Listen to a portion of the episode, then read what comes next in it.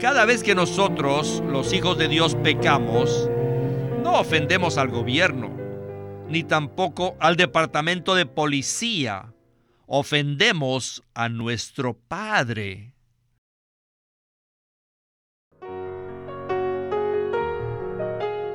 Bienvenidos al estudio Vida de la Biblia, un estudio para obtener más revelación de las Santas Escrituras que se centra en la experiencia que los creyentes tienen de la vida divina en Cristo por medio del Espíritu Santo.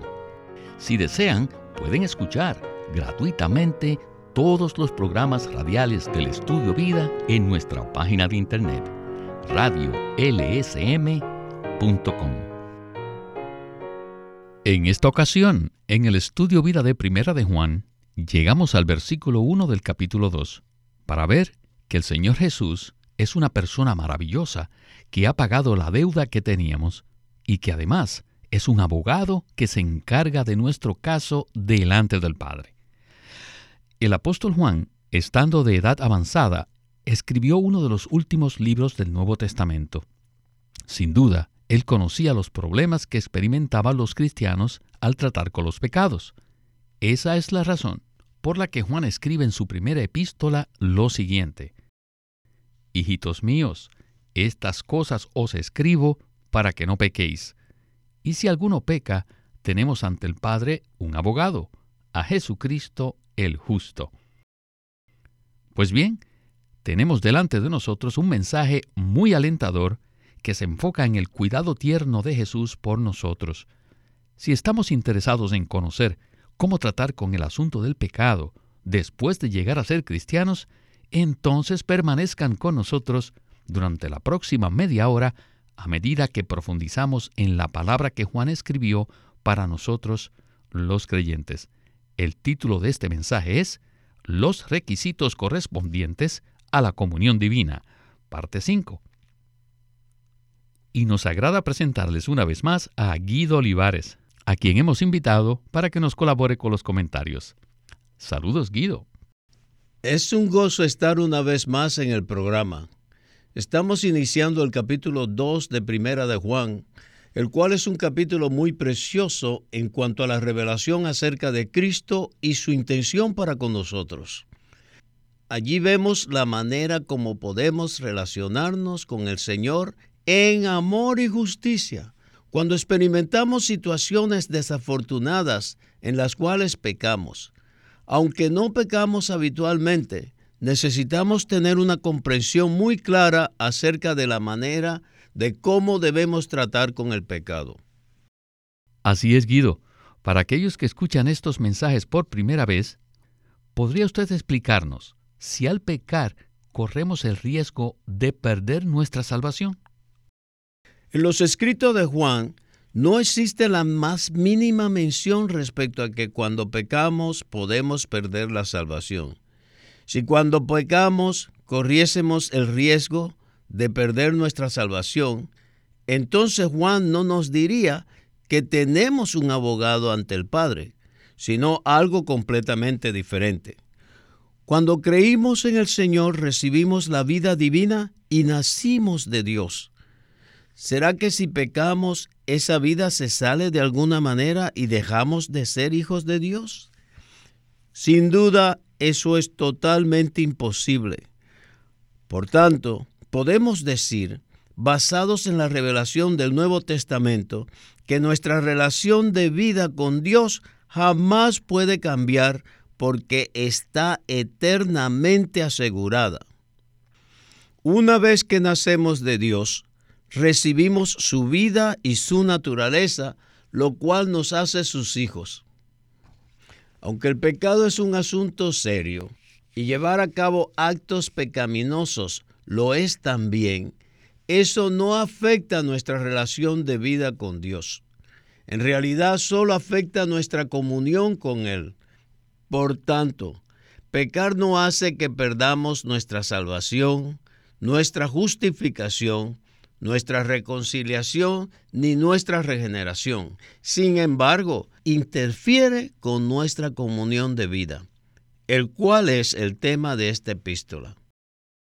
Guido, estoy completamente de acuerdo con usted y creo que este mensaje nos traerá mucho consuelo a todos nosotros. Satanás ha logrado desviarnos en nuestra vida cristiana respecto al asunto del pecado. Si no conocemos cómo tratar con el pecado, jamás podremos tener una comunión apropiada con el Señor Jesús. Así que, con esta palabra de introducción, estamos listos para escuchar a Witness Lee y el estudio vida de Primera de Juan. Adelante. En el capítulo 1, Juan solo nos muestra la sangre. La sangre redentora, la cual es la sangre que nos limpia constantemente. Él solo nos muestra la sangre, pero en el capítulo 2, Él va más allá para mostrarnos a la persona que es nuestro abogado ante el Padre. En la provisión divina que incluye la sangre, también hay una persona, y esta persona fue el que derramó su sangre por nosotros. Y Juan dio a esta persona un título maravilloso. Y este título es abogado. En el idioma griego, la palabra que se traduce abogado es paracletos. Juan es el único que usa esta palabra en sus escritos y lo hace por primera vez en el Evangelio de Juan, en 14:16. Y allí el Señor le dice a sus discípulos que Él le rogaría al Padre para que les diera otro consolador, otro paracleto. La palabra griega paracleto también se puede traducir consolador. En ese tiempo, el Señor estaba listo para partir y les estaba diciendo lo que les iba a pasar a los discípulos, y los discípulos estaban tristes. Así que los discípulos necesitaban de consuelo. Y el Señor les habló entonces de el otro consolador, el otro paracletos. Esta palabra griega implica la idea de consuelo y se refiere a alguien que nos ayuda, que nos sirve, alguien que está de nuestro lado y camina con nosotros. Sin duda, una persona así es un consolador. Y también es correcto traducir la palabra paracletos como abogado. ¿Por qué? Porque hemos pecado. El caso de la situación mencionada en Primera de Juan 2.1, en realidad allí no se necesita de un consolador. En la situación descrita en Primera de Juan requiere un abogado, un defensor legal. Uno necesita un abogado cuando no sabe qué hacer en determinada situación legal. Uno le entrega el caso a su abogado para que lo defienda en esa situación. Así que esta es una palabra todo inclusiva que implica una ayuda como la de una enfermera que nos cuida y nos sirve. Y de la misma manera implica la ayuda de un consejero que nos ayuda a tomar decisiones. Así que la palabra paracletos tiene muchos significados que comunican la noción de ayudar, de alimentar, de aconsejar y también de consolar y también nos da la noción de un abogado, un defensor legal, quien se encarga de nuestro caso. Guido, realmente me encanta este pasaje de las Escrituras, en especial Primera de Juan 2.1. Por un lado, en el capítulo 1 disponemos de la preciosa sangre del Señor Jesús que nos limpia de todo pecado. Por otro lado, en el capítulo 2 disponemos de un maravilloso abogado que nos defiende en nuestro caso, además de consolarnos y reconfortarnos. ¿Qué tal si usted nos desarrolla un poco más este punto? Cuando cometemos alguna falta, es muy fácil dejarnos absorber por esa situación e incluso nos obsesionamos con nuestro sentimiento de culpa, vergüenza y arrepentimiento. El enemigo aprovecha esto para acusarnos y para ahondar los sentimientos de culpa. En esta encrucijada necesitamos darnos cuenta la clase de Cristo que tenemos, así como lo presenta Juan. Dios siempre trata con todas nuestras situaciones mediante la persona de Cristo y el camino de la cruz. Por ende, necesitamos apreciar a Cristo en su aspecto de ser un abogado. Aquí tenemos un énfasis objetivo, ya que necesitamos de alguien que esté al lado del Padre para interceder a favor nuestro, basado en la muerte redentora de Jesús, quien además es la propiciación por nuestros pecados. Todo lo relacionado con el pecado involucra la justicia de Dios. Aunque Jesús es una persona supremamente amorosa, Juan no hace referencia a su amor, sino a su justicia. Tenemos una persona que está a nuestro favor en los momentos que fallamos y cometemos actos pecaminosos. En lugar de convertirse en un juez, el Señor Jesús funciona como un abogado que intercede a nuestro favor, ora por nosotros y habla por nosotros delante del Padre. Sobre la base de que Él fue el justo, quien murió por los injustos, para conducirnos a Dios. El Señor está de nuestro lado como abogado y consejero. Gracias Guido. Sin duda tenemos un maravilloso abogado. A pesar de que no tenemos ninguna excusa para pecar, cada vez que lo hacemos, le damos la oportunidad a Dios de hacer que conozcamos a Cristo como nuestro abogado. ¿No es así, Guido? Así es, Víctor. A pesar de lo serio que es un acto pecaminoso y a pesar del sentimiento de culpa que nos genera, no debemos perder de vista a Jesucristo, el justo, como nuestro abogado delante del Padre. Mientras estemos en la carne, siempre estaremos predispuestos a pecar ocasionalmente, debido al pecado que mora en nosotros. Por tanto, en el principio del cuerpo y en la comunión de la vida, Juan mismo también se incluyó en el versículo 1, capítulo 2, al decir, tenemos ante el Padre un abogado. Así es, Guido, y tengo que dar un fuerte amén a esta palabra. Bien, necesitamos avanzar a la siguiente porción del mensaje. Escuchemos una vez más a Witness Lee y el estudio vida de Primera de Juan. Tenemos un abogado ante el Padre. Miren, esta frase me incomodó por años. Juan nos dice que tenemos un abogado ante Dios. Es fácil entender que uno necesite un abogado si se encuentra ante un juez en un tribunal. Pero, ¿por qué necesitamos un abogado ante nuestro Padre? La palabra abogado indica a alguien que trabaja en casos legales, pero el título Padre indica que es un asunto familiar. Así que estamos hablando de un tribunal familiar. Cada vez que nosotros, los hijos de Dios, pecamos, no ofendemos al gobierno, ni tampoco al departamento de policía. Ofendemos a nuestro Padre. Actualmente nuestro juez es un Padre juez. Nuestro tribunal es nuestro hogar. Y nuestro caso es un asunto familiar. Sin embargo, tenemos un abogado en la familia, quien es nuestro hermano mayor. En este versículo se mencionan dos títulos, abogado y padre.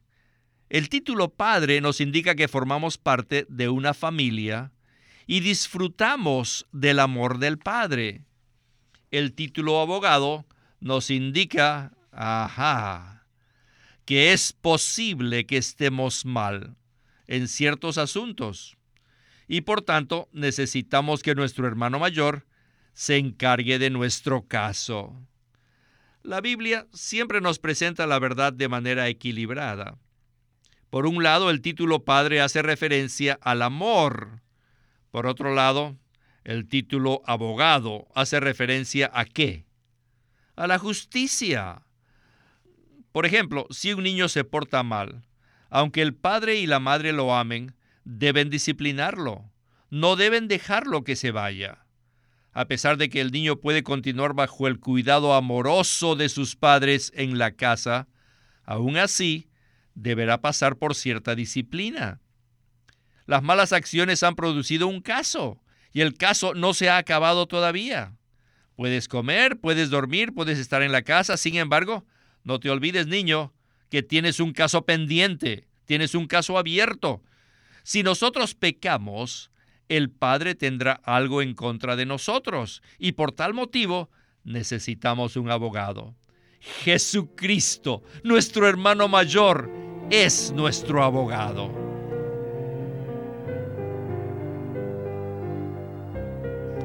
Guido, es increíble la cantidad de puntos que puede haber en un solo versículo. Incluso una sola palabra nos indica muchas cosas. A pesar de que Juan habla con palabras muy sencillas, su significado es muy profundo. Este es un ejemplo de cómo una palabra sencilla puede presentar un equilibrio entre el amor de Dios y su justicia. Sin duda, esto es algo sorprendente y maravilloso, ¿no le parece? Por supuesto que sí. Existe un equilibrio en el propio Dios respecto a sus atributos. Él es santo y a la vez misericordioso. Él es amoroso y a la vez es justo. El apóstol Juan estaba muy claro por la revelación que había recibido y basado en su propia experiencia que nuestra relación con Dios en la comunión de vida involucra la justicia y el amor. Cualquier cosa que involucre el pecado introducirá el asunto de la justicia. Puesto que el pecado es un acto de injusticia, de desobediencia, nos coloca en una situación de estar equivocados. Debido a eso, necesitamos tener un abogado, alguien que pueda funcionar en esta esfera judicial. Por tanto, el título abogado es para alguien que funciona conforme a la justicia. Debido a que somos personas que siempre tratamos de sistematizar las cosas, siempre vinculamos el título abogado con el título juez. No obstante, según el equilibrio presentado en la Biblia, el título abogado está vinculado con el título padre. Por tanto, esto hace que sea un asunto familiar. En una familia siempre existe el elemento de justicia, en especial cuando se relaciona con el padre. Cuando se comete un acto de desobediencia, el padre, motivado por el amor, debe actuar de manera justa. Por tanto, el título Padre indica claramente que esto es un asunto familiar y no un tribunal impersonal. El Padre es quien toma la decisión y nosotros los hijos somos los que podemos pecar ocasionalmente.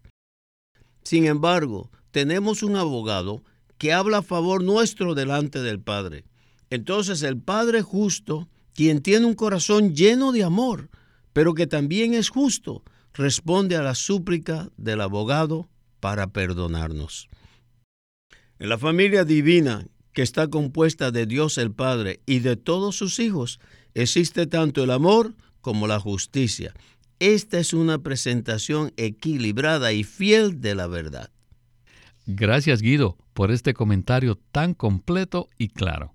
Es maravilloso poder hablar acerca del Señor Jesús y su función como abogado no solo tenemos la preciosa sangre de Cristo que nos limpia de todo pecado, sino que además tenemos un abogado que defiende nuestro caso e intercede por nosotros delante del Padre.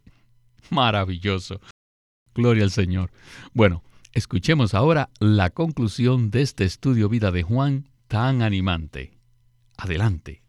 We have an advocate nosotros tenemos un abogado ante el Padre, a Jesucristo el justo. Solo Jesucristo el justo puede ser nuestro abogado. ¿Por qué tenemos problemas? ¿Por qué tenemos un caso abierto? ¿Por qué estamos mal? ¿Por qué somos injustos? Así que necesitamos al justo para que se encargue de nuestro caso. Y luego Juan continúa diciendo en el versículo 2, y él mismo es la propiciación por nuestros pecados. En el capítulo 1 tenemos la sangre de Jesús y en el capítulo 2 tenemos a la persona de Cristo como nuestro abogado. Pero también tenemos algo adicional. ¿Y qué es esto?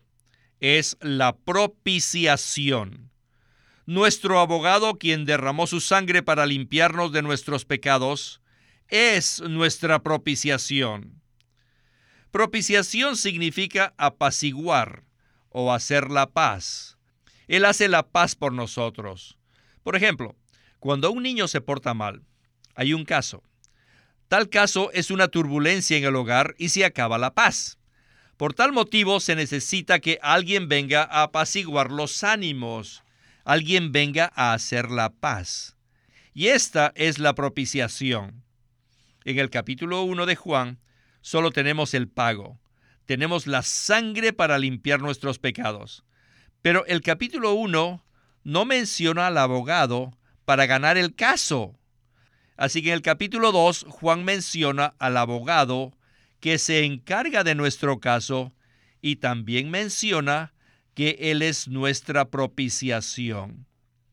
Dios no solo ha provisto el capital, el dinero para pagar la multa por nosotros, que es la sangre derramada de Jesucristo, sino también nos ha preparado un abogado y así cuida de nuestro caso. Oh, Él es tan bueno. No creo que exista en la tierra un abogado que sea como Él, que primero pague nuestras deudas y que después cuide de nuestro caso.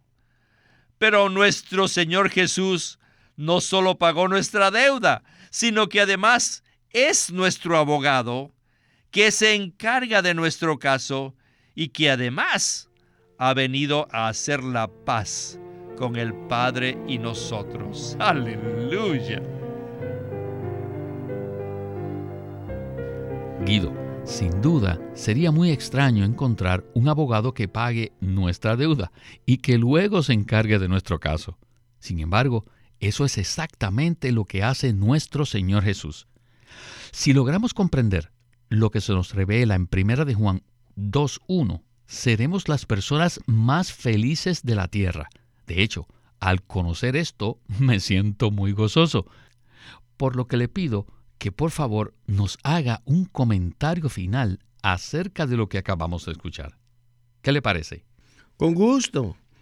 El primer resultado será que experimentaremos la paz. Habrá paz en el hogar, porque el problema entre los hijos y el padre será resuelto por medio de la justicia. De esta manera, experimentaremos de nuevo el gozo de la salvación, el disfrute y la apreciación por el Señor. Me maravilla ver cómo Dios en su infinita sabiduría puede tomar una situación de fracaso en una oportunidad para apreciar, disfrutar y experimentar a Cristo. El pecado es un problema terrible porque perdemos nuestra comunión con Dios, pero Dios nos ha provisto a Cristo y su cruz como la única solución todo inclusiva. Él es una persona única que ha pagado la deuda que teníamos y además es un abogado que se encarga de nuestro caso delante del Padre. ¡Qué persona tan maravillosa!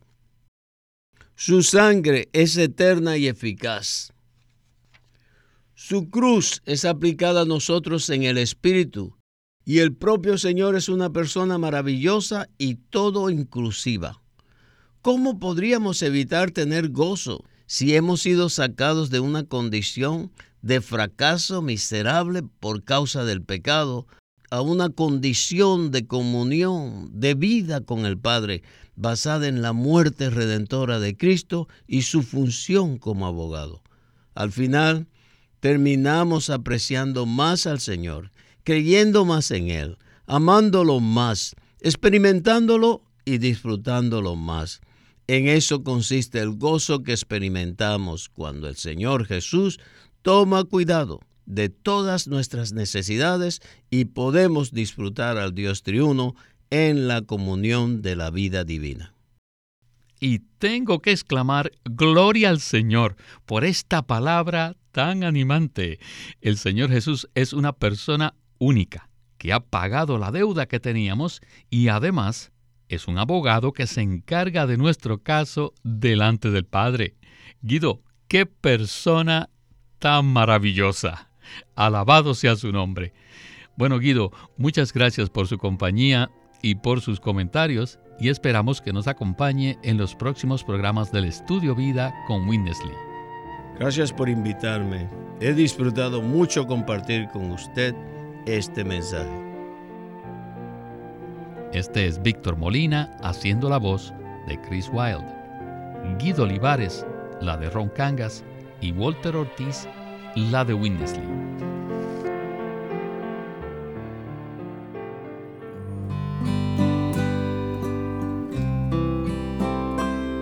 La vida cristiana normal en audio es un libro clásico de Watchman Nee. No existe fórmula, receta ni método que garantice un crecimiento normal en la vida cristiana.